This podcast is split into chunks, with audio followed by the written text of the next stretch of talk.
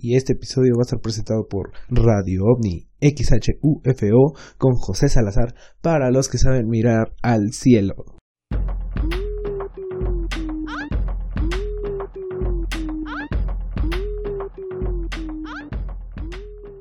Hola, hola, hola, ¿cómo están? De verdad espero que estén muy bien. Ya este es otro episodio más para que vean que sí voy a ser constante, sí voy a estar subiendo cosas seguido.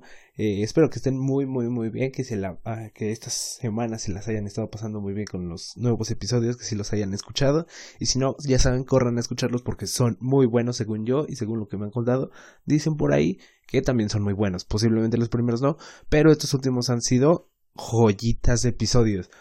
Este, esta semana ha estado interesante, o bueno, entre comillas semana, todo, todo este tiempo que pasó entre un podcast y otro, ha estado muy interesante porque he estado muy picado con la lectura. Hace mucho que no me picaba tanto desde que hice el episodio de libros, me dieron ganas de leer y leer y leer, entonces me puse a buscar en mi biblioteca y así, así, así. Entonces ya encontré varios libros, ahorita tengo casi cuatro, estoy esperando terminar unos para empezar a leer más. Ahorita llevo solo un leído en el año, espero ver cuántos puedo alcanzar a leer en todo, todo el año. Eh, terminé Harry Potter y el Orden del Fénix, que es el más largo, que la verdad sí se me hace muy, muy largo. Algo pesadito, porque pues son 920 páginas, yo nunca había leído como un libro tan grande, pero sin dudas es muy, muy bueno. Eh, después saqué el que le sigue, el del príncipe de... El misterio del príncipe, que pensé que me iba a tardar más en sacarlo, pero no me, no me aguanté las ganas y finalmente fue como, ¿sabes qué? Lo quiero, ya, dámelo.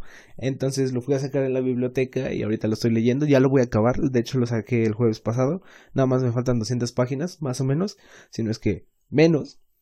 Y entonces espero acabarlo por lo menos para mañana, si es que se puede, y si no, para el día que se devuelve ya haberlo acabado. También me puse a leer otro, eh, El Señor de las Moscas. Eh, no es el mismo que les recomendé en libros. El otro era En Compañía de las Moscas. Este es El Señor de las Moscas de no sé qué Golding. Está muy bueno. O sea, la verdad no pensé que me fuera a capturar tanto. Pero también está muy, muy, muy, muy bueno. Y el último que estoy leyendo, que es como el que más quiero ponerle atención, es el de Stephen Hawking. De. Creo que se llama Historia del Tiempo del Big Bang a los agujeros negros. Es un libro muy muy bueno, muy interesante. No necesitas ser experto de nada, ni siquiera como haber tenido un grado de escolaridad o algo. Simplemente con que sepas leer y te guste saber más sobre el universo, ya lo hiciste no necesitas ni siquiera conceptos básicos o algo porque el mismo libro te los va dando, tiene un glosario atrás y te explica cómo están las cosas, lo dice el mismo Hawking en su introducción, no quería meter este fórmulas porque al parecer iba a vender menos según sus amigos y eso fue lo que hizo. No metió nada de ecuaciones o cosas así porque hace más digerible el la lectura del libro. Entonces se los recomiendo mucho. Les repito no necesitan ser amantes ni siquiera del tema sobre física o cosas así. Simplemente con que les interese el universo y con que quieran aprender un poquito más sobre él ya la hicieron de verdad es un buen libro, está muy fácil de leer, les digo, a pesar de que es Stephen Hawking. No como que es tu doctorado, es una pasada de, de, lanza que ni siquiera los señores físicos que acaban de salir, bueno, pues tal vez ellos sí, pero de los físicos que queremos ser físicos, de los físicos de closet, se puede decir, podemos entender hasta que por lo menos saquemos una maestría posiblemente, porque sí es una muy buena tesis de doctorado, ¿saben? Creo que, si no me equivoco, hablaba sobre la radiación de Hawking, es de donde empieza a indagar, que descubre cómo es que se pueden detectar los agujeros negros y todo eso, entonces eh, sí está complicada esa lectura, pero en general les digo, la historia del tiempo de Stephen Hawking es muy muy buena, si pueden conseguirla, eh, el libro, este se los recomiendo totalmente. Eh, está no tan caro, entonces si pueden, léanlo. Y retomando la intro del episodio de hoy, ¿qué onda con esto que acaba de pasar en Venezuela? No sé si se dieron cuenta, pero ahorita está como en trending en Twitter, de que supuestamente hubo una aparición de un objeto no identificado llamados UFO o también conocidos como platillos voladores en Venezuela. O sea, así, o sea, los pongo en situación. Subieron un video en Twitter que están unos vatos ahí grabando como en un lugar, pues no maizal, como comúnmente se les se está, estamos acostumbrados a suponer, sino como, pues sí, en un lugar donde crece como el pasto muy muy alto y todos están como doblados, como si, como la típica de aquí pasaron y como que aplastaron la hierba, ¿no? Entonces dejaron unos simbolitos torreros, así, o sea, los vatos estaban caminando entre esas cosas y después subieron unas fotos de como un platillo, se puede decir como cerca de la montaña, ahí como reluciente y que se movió. Entonces, no sé, son cosas que te ponen a pensar de, ¿será verdad o no? La verdad yo ahorita digo que no. Por el momento todavía estoy escéptico en ese tema. No, no significa que no crea en la vida de, en otros planetas porque soy partidario de esa ideología, no creo que seamos los únicos, pero les digo, ¿qué onda con esto de Venezuela? Ahorita les está pasando todo. Tienen su dictador, están pasando por una situación difícil. Les digo, acaba de pasar el apagón y ahora se les aparecen ahí aliens y todo eso. Como que sí está medio rarito. Como que ya es como de a todo le está pasando Venezuela. Es como el que de plano tiene mala suerte en la escuela de se le olvida la cartulina, traes pan con zapatos, este, no sé, cualquier cosa que se les pueda ocurrir malo, ese es Venezuela ahorita es malo, sí, obviamente no nos debemos de burlar, posiblemente también, pero pues ahora le está pasando todo, ¿qué onda? Entonces les digo, sí está como medio raro el asunto. No sé si más adelante vayan a subir más cosas de eso, lo del platillo volador, pero espero saber más de esa cosa.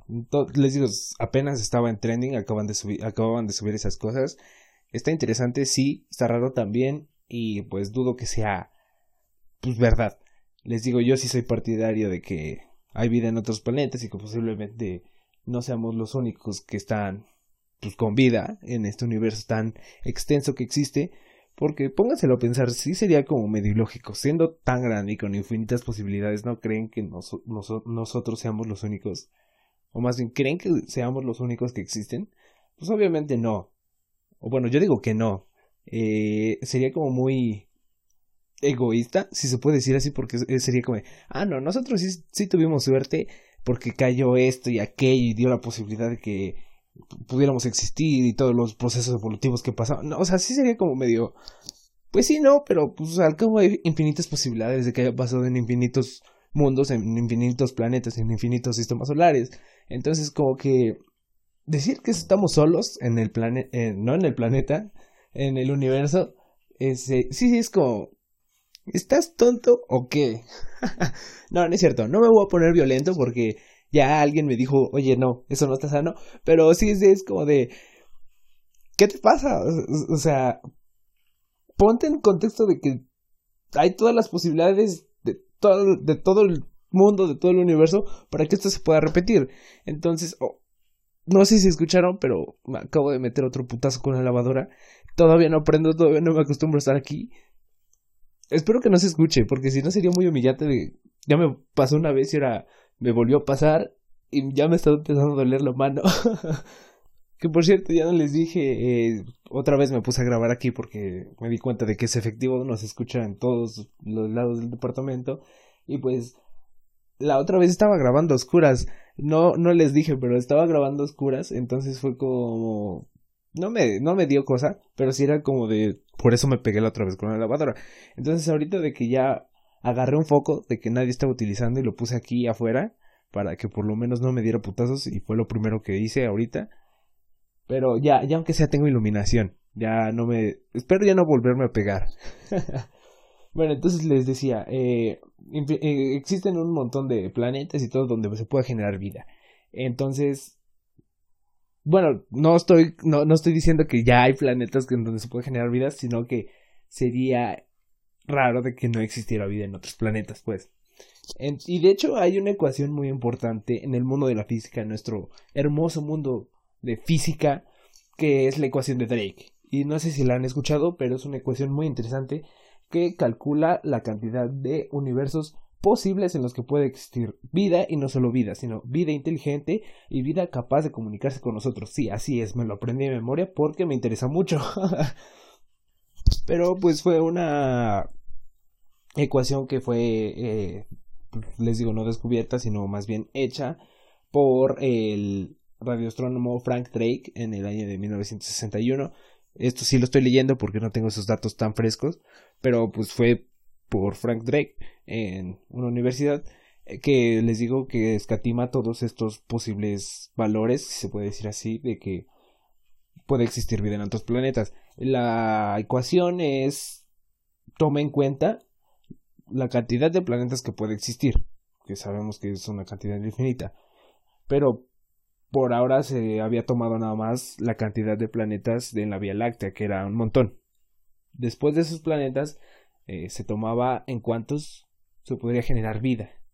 Después de esos, cuántos se podría generar vida, buscaban en cuáles puede crearse vida inteligente, que en lo que conocemos en todo el universo, en toda nuestra Vía Láctea, pues solo es uno, que es la Tierra y pues nosotros. Entonces después de eso todavía era de esa vida inteligente, cuántos de esos tienen la capacidad, la capacidad o más bien tienen la tecnología para comunicarse con nosotros. Y ya de eso, no me acuerdo qué otro dato se tomaba, pero todo eso se multiplicaba y no sé si tienen una idea de cuántos planetas existen. Bueno, supuestamente existen, teóricamente existen, gracias a la fórmula, que pues les digo, por una parte podría ser una falla, porque solo se conoce un planeta en el que se puede vivir, puede tener vida inteligente y se puede tener vida inteligente que sea capaz de comunicarse con otros planetas, si se puede decir así. Entonces, no sé si cuánto tengan en mente, pero se había calculado que eran alrededor de 10.000 planetas en los cuales podía haber estas condiciones. Pero pues al parecer era mucho. Entonces, eh, hicieron otros cálculos, cambiaron unos numeritos para hacerlo como más específico, resultó que 20. Entonces, teóricamente, en, el, en nuestra Vía Láctea, en nuestro vecindario, hay entre 10.000 planetas que pueden ser candidatos a tener todas esas características y el mínimo serían 20 planetas. O, si quieren verlo así, 19 sin contarnos a nosotros. Entonces está raro. Por una parte sí es como de puedes confiar en la fórmula, pero no tanto, porque no se conocen todos los planetas en los que se, pues existe vida, o podría existir vida. Entonces, desde ahí ya está como un poquito fallando la fórmula, pero igual sí te da una idea de que no podremos ser los únicos que están con vida. Entonces, pues les digo, yo por una parte no confío mucho en la fórmula porque sí es, o sea, no creo que alguien confíe 100% en la fórmula porque tiene por unas partes unas variables muy con puntos muy malos pues pero pues no puedo les digo yo siempre he sido partidario de que existe vida en otros planetas. Eh, desde que soy chiquito siempre ha sido como de me, me interesa siempre el cielo pues en ese sentido. No en el cielo de nuestro cielo cielo sino que hay más allá del cielo. Pues entonces yo siempre he estado interesado en esos temas y es una de las cosas que yo quiero estudiar en física eh, no sé si física de partículas o astronomía estoy entre esas dos pero de que quiero estudiar algo con astronomía quiero entonces siempre he estado muy interesado en lo que es la cuestión de las estrellas los planetas y el universo pues entonces este siempre he sido partidario de la idea de que no somos los únicos que pueden tener vida en el universo. Desde chiquito siempre me ha interesado el tema de los ovnis, de los osnis. Para los que no saben qué son ovnis o osnis, más bien uosnis, es ovni es objeto volador no identificado y el, y el osni es objeto submarino no identificado. Los dos han tenido muchos protagónicos, ya sea cuando Cristóbal Colón eh, estaba viajando hacia América y se cruzó con unas luces ahí en el transcurso, eh, se dice que ahí fue la aparición de los primeros OSNIs. Pero también el accidente de Roswell o lo que se involucra todo el área 51 que dicen que han estado teniendo contacto con ovnis o con seres de otros planetas. Que eso ya es como más me, o sea, por una parte está bueno creer y todo eso, pero por otra parte hay que ser realistas. Posiblemente sí sea como de, ah, hay que mantener en secreto esto porque nos pueden ir en contra de nosotros. Ellos, tanto los mismos de nuestro planeta, tratar de robar esa tecnología y todo eso, pero por otra parte hay que ser, también tener los pies en la tierra y sí sería como de, pues tal vez no nos lo contarían, pero ya han pasado tantos años que deberían de no es algo que le vas a esconder a tu gente todo el tiempo. Y si están probable de que esas seres de otros planetas vengan y cualquiera en el mundo pueda verlo en el cielo, pues sí es como que, mm, como que ahí no concuerda mucho. Les digo, sí, por una parte está bueno creer, pero también hay que poner los pies en la tierra, de que, pues, ya como que va a haber reptilianos entre nosotros y los hombrecitos verdes y, y los altos y los grises. O sea, como que ya es más dudoso ese tipo de información. Les digo, posiblemente haya, sí, países que posiblemente hayan tenido algún tipo de contacto con ovnis, aliens, posiblemente si es que existen, pero pues tampoco hay que exagerar las cosas, digo.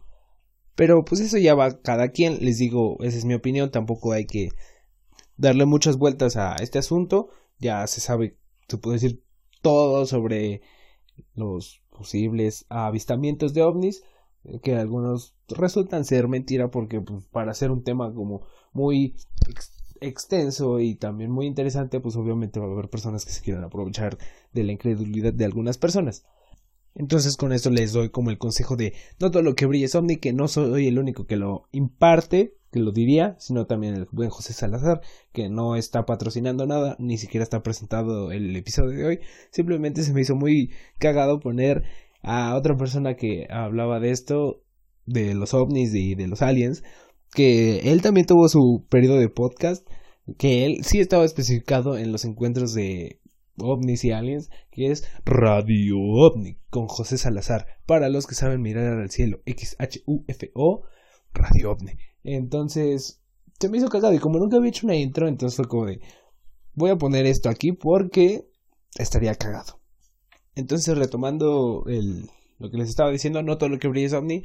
Ya saben que incluso eh, había un programa en el 4 o en el 9, no me acuerdo en dónde era, de Jaime Maussan, de que le enviaban videos de ovnis y avistamientos y no sé qué tanta la cosa. Entonces siempre hay que tener en cuenta que no todo lo que brilla es ovni. Les digo, hay un montón de videos falsos que dieron la vuelta al mundo y todos juraban y perjuraban que eran de verdad y que no sé qué tanto y al final terminaban siendo eh, falsos y hasta la misma persona decía, ah, no, esto lo hice nada más por joder y que no sé qué tanto. Entonces, ya como que todos los que se creyeron era como, ah, chale, me humilló, ¿no? Y esperen, me estoy dando cuenta de que hay un foco aquí, o sea, aparte del que yo puse, y no sé si sí prenda. ¡Ay, sí prende! Ya tengo más iluminación, compis. Eh, muchas gracias por estar dándome dinero con este podcast. Ya tengo podcast money, ya puedo sustentar esto. no, la verdad es que no estoy monetizando esto, nada más lo estoy haciendo porque pues, me gusta hacerlo.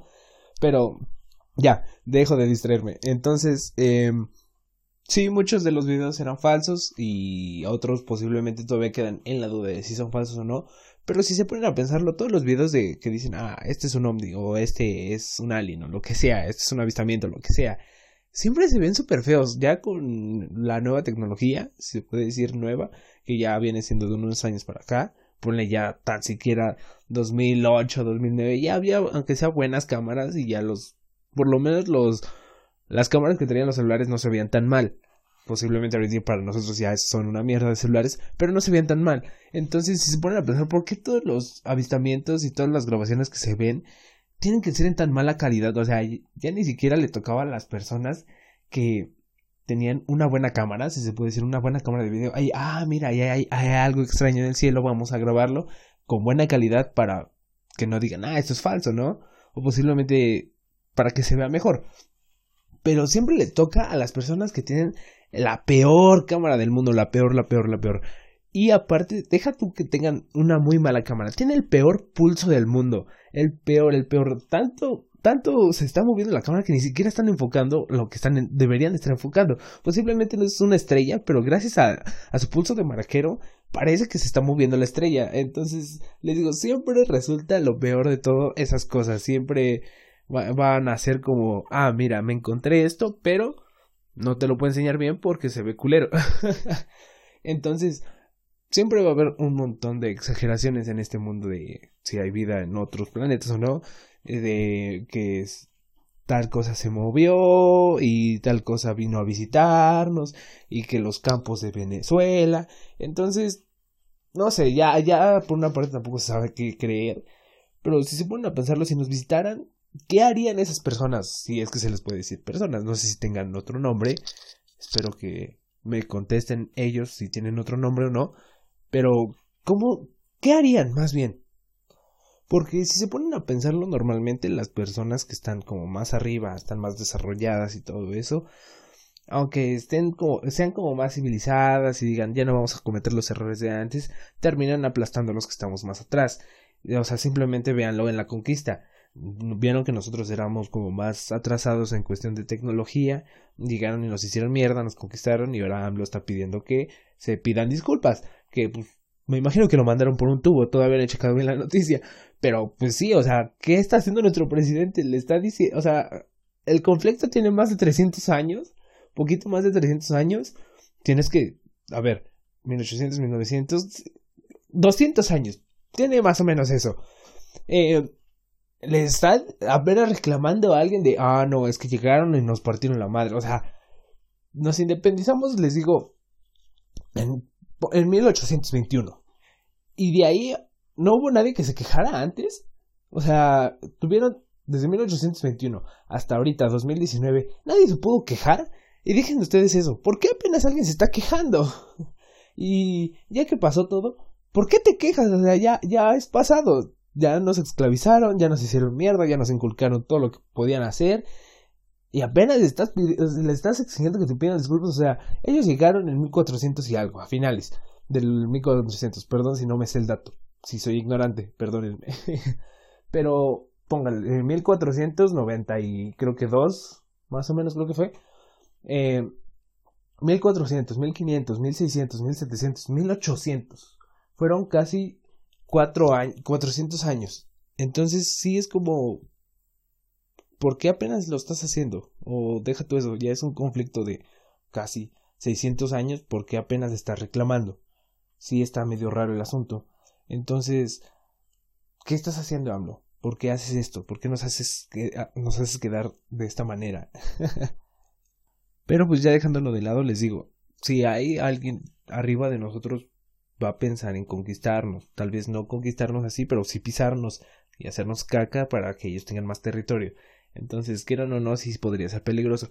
Aunque, aunque puede que ellos ya hayan alcanzado otro nivel de inteligencia, otro nivel de estatus y no quieran hacernos nada. Porque si vienen hacia acá, eso significa que pues por lo menos tienen tecnología más avanzada que nosotros, porque nosotros ni siquiera hemos llegado más allá de Marte.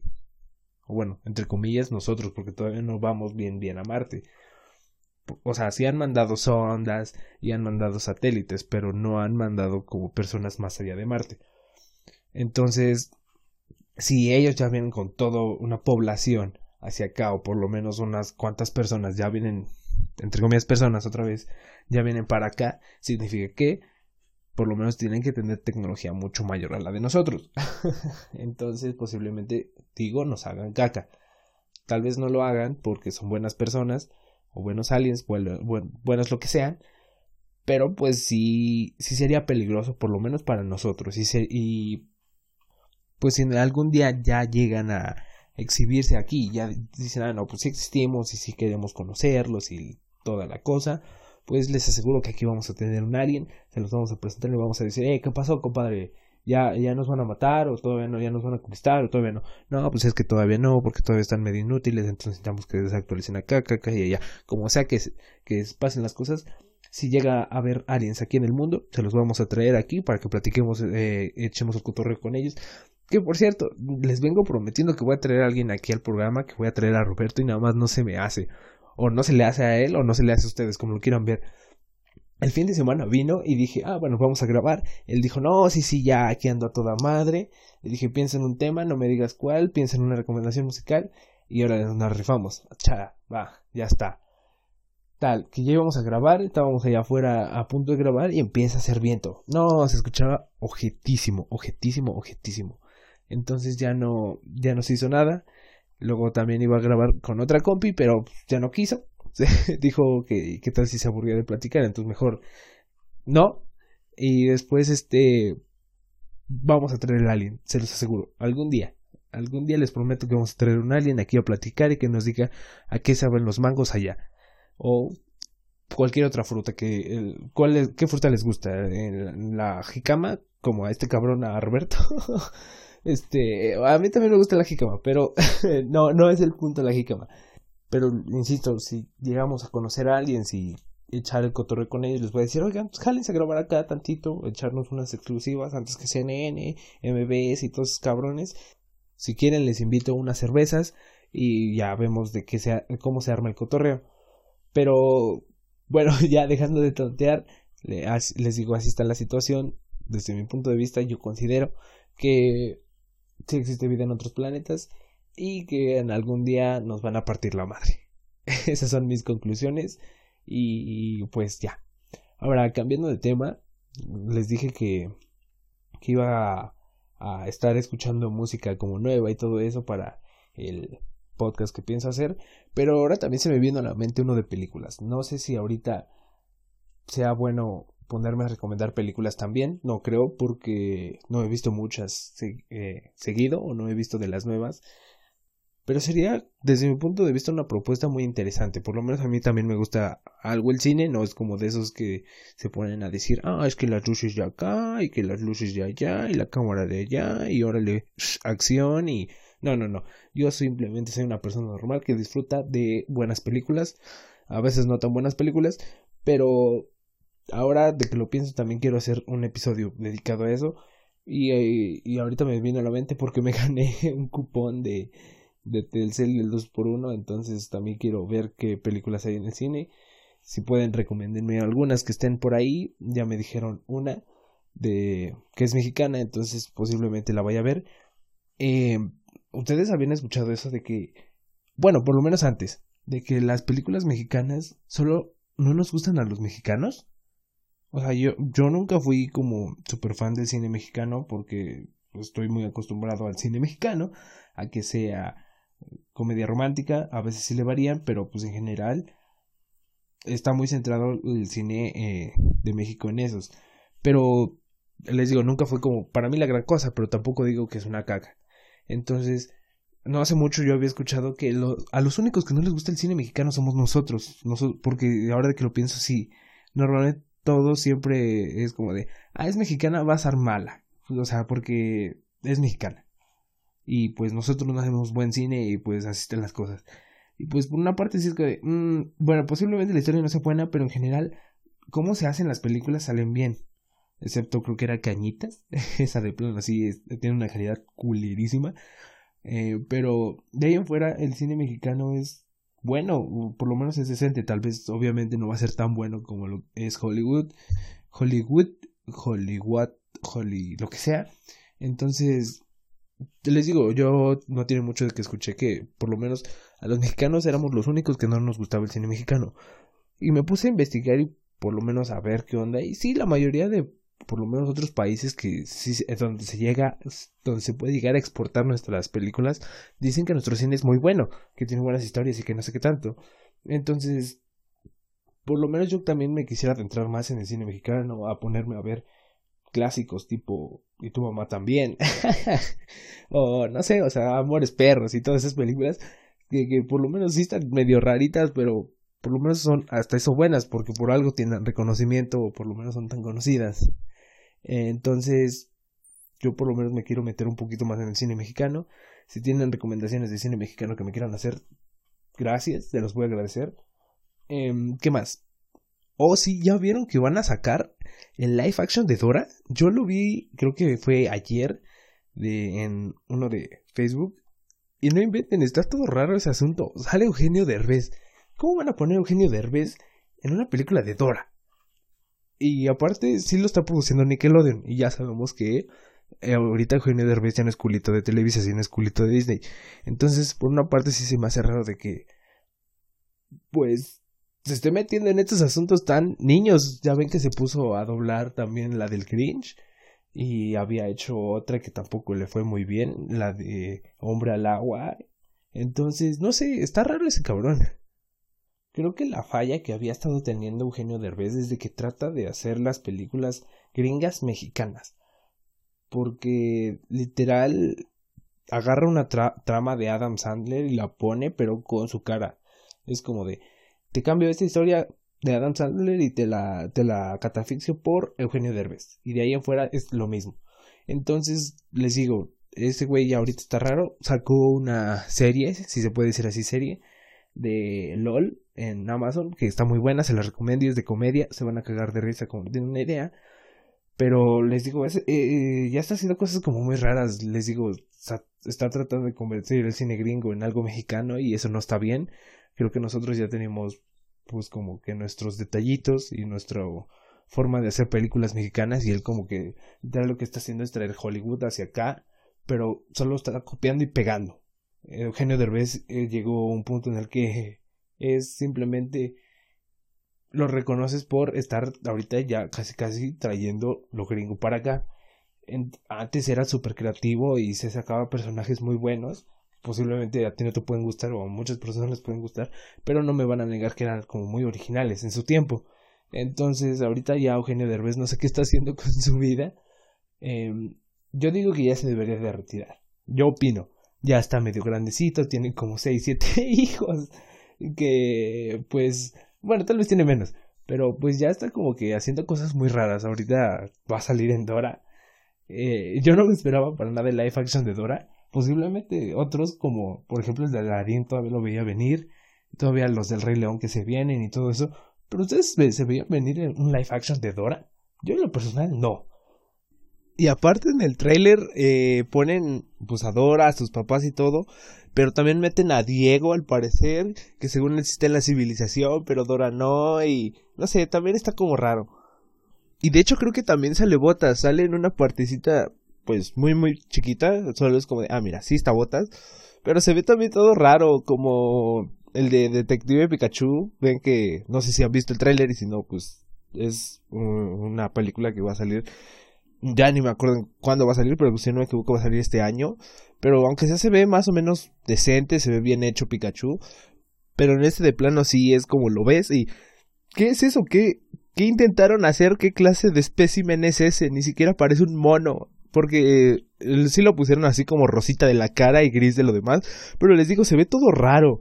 No sé, no sé qué, qué les está pasando a todos los directores ahorita de que quieren hacer este como reboots de todas las cosas que pegaron y hacer live action, yo diría que mejor se pusieran a innovar o a hacer cosas nuevas en vez de estar tomando lo viejo y otra vez eh, ponerse a hacer cosas como si fueran en la vida real. Aunque de hecho, pónganselo a pensar, estamos en la era del reboot en el que están haciendo todo otra vez. Que volvieron a hacer Robocop, volvieron a hacer las de Jurassic Park, volvieron a hacer... Eh, eh, no sé, están volviendo a hacer todo. Pero yo estoy feliz siempre y cuando no me toquen volver al futuro por favor, o que no me toquen Forrest Gump porque ahí sí sería... ¡ah! Y luego con eso de que le salen malas películas y todo eso, entonces mejor déjenlo así, son películas que ya se van a quedar así lamentablemente o afortunadamente, pero son joyas. Entonces, espero que no lo hagan y les digo, de plano estamos en una época en donde todo se está volviendo a hacer ya vimos que va a salir a Aladdin también. Les digo, el Rey León va a volver a salir. No sé qué otra tengan en mente. Pero volvió a salir, por ejemplo, la de Blancanieves. Volvió a salir Cenicienta. Entonces, es como de. Por una parte está cool porque te dan, si se puede decir así, el placer, entre comillas, placer de de ver a tu película favorita, si es que es favorita, una buena película de Disney, pero la vida real. Pero es que también es como bueno, pero ya me sé la historia. Y aunque en algunas cosas le cambian, como por ejemplo la de Maléfica, no creo que sea como lo más adecuado. Creo que deberían de estar innovando, haciendo cosas nuevas, en vez de estar volviendo a hacer todo y posiblemente en una de ellas cagarlas. Pero pues cada quien. Yo digo que está mal, que deberían de estar haciendo cosas nuevas en vez de estar haciendo cosas viejas y aparte haciéndolas mal. Entonces, pues mejor no haga nada. O tan siquiera haga cosas buenas y caguen en esas, pero no en nuestras joyas de Disney. Este, adivinen qué, me, sí me puse a investigar sobre cursos de stand-up y todo ese asunto que les comenté en el episodio pasado de que me gusta la comedia y todo eso. Y encontré uno que al parecer es bueno porque pues, es MBS, MBS Radio, pero tengo que tener 18 años y eso es lo que me duele. Ya les mandé un correo y ya les dije, oigan, sí necesito tener 18 años eh, para asistir al curso o en este año puedo cumplir los 18 y ya ahí no hay problema. espero que me contesten porque fue como el fin de semana de que se los mandé y pues ojalá que si lo vean, si lo vayan a ver y me digan, ah, bueno, pues no o sí, porque de plano ahorita estoy como mm, viendo si, si puedo juntar el dinero para este ir, creo que eran ocho semanas, algo así, entonces si sí puedo ir, ya les voy a estar diciendo de, ah, por fin se me va a hacer, por fin voy a cumplir mi sueño, pero si no, me voy a poner un poco triste. este, creo que era por finales de abril, 20 y algo de abril. Entonces, todavía queda como un mes para que empiece y también para que me contesten y pueda juntar dinero, si es que sí. Y si no, pues ya ni modo, será para la otra, porque espero que no sea el único que impartan. Porque ahorita solo tienen esa fecha, no tienen otras fechas. Y los otros eh, que también vi están más o menos, tampoco es como gran cosa y ese es el más decente que encontré tengo esperanzas de que Gon saque otra vez sus cursos para que pueda ir y si no pues ya me los voy a arreglar ya voy a ver cómo le hago porque de verdad sí es algo que quiero hacer eh, también un compi me dijo que empezara yo a escribir y aquí ponga como cachitos de mis tonterías y posiblemente lo haga así suena interesante entonces eh, posiblemente si me ponga a escribir no sé porque no sé nada de eso pero voy a también investigarle para, para también meterles aquí un poquito de mis cosas que vaya a hacer en un futuro. Y a ver si eh, ustedes van a ser como el público experimental. Ya si ustedes me van a decir, ah, sí me queda de risa. No, la verdad estuvo muy malo. O mejor retírate. Entonces, van a ser como mi experimento ustedes también. Van a ser parte de esta cosa que se va a ver si, si tengo madera para ser comediante o no. Entonces, espero me ayuden. Sí, espero que sí digan, ah, sí me digan, ah, bueno, no, no te salió, no, esto no sirve, o no lo hagas, no lo vuelvas a hacer. ¿Sabes qué? Mejor ponte a estudiar otra cosa, o no, ya ni siquiera vayas a curso porque eres malo. Entonces, ayúdenme por favor, y si no, pues mi corazón se va a romper en mil pedazos y voy a llorar. Entonces, entonces, este, sí voy a estar checando qué onda con, lo del curso, a ver si, si me dicen, ah, bueno, con que este año cumplan los 18, o sea, por lo menos hasta tal fecha, si dejamos, ¿no? Ya para que no me tengan con la duda y vaya a ser que al final nunca me contestan y si podía haber ido y, ay, no. Eso sí sería muy feo. Entonces ya, ya les voy a estar diciendo si sí se pudo o no se pudo, pero de todas maneras, ahorita estoy con el pendiente de, ojalá que sí, ojalá que sí. Eh, de verdad es algo que sí tendría muchas ganas de hacer y de plano ahora de que ya veo que sí hay uno por lo menos decente, que es eh, de MBS, eh, quiero pues agarrar como la oportunidad de sí alcanzarlo. Entonces, pues eso es todo de la comedia. Y ahora en otras cosas, em, ya se va a acabar el ciclo escolar de nosotros, de por lo menos la, la preparatoria UNAM, las NP y ya se van a ir todos, ya, ya van a haber vacaciones y todo eso, pero ya unos se van a la universidad, otros van a ser ninis, otros no sé qué vayan a hacer de sus vidas, eh, pero ya, ya se va a acabar, eh, ya creo que faltan como unas semanas, dos semanas, no sé, faltan unas semanas y ya ya se van ya todos se van a estar despidiendo van a haber muchas lágrimas otros van a sonreír mucho porque no van a volver a ver a esas personas. Pero pues yo en lo personal por una parte estoy como emocionado pero por otra parte triste porque pues prepa en cuatro años y aparte eh, pues se van a ir mis compas. Entonces es como una parte de ah bueno por lo menos tengo otra oportunidad de disfrutar la prepa.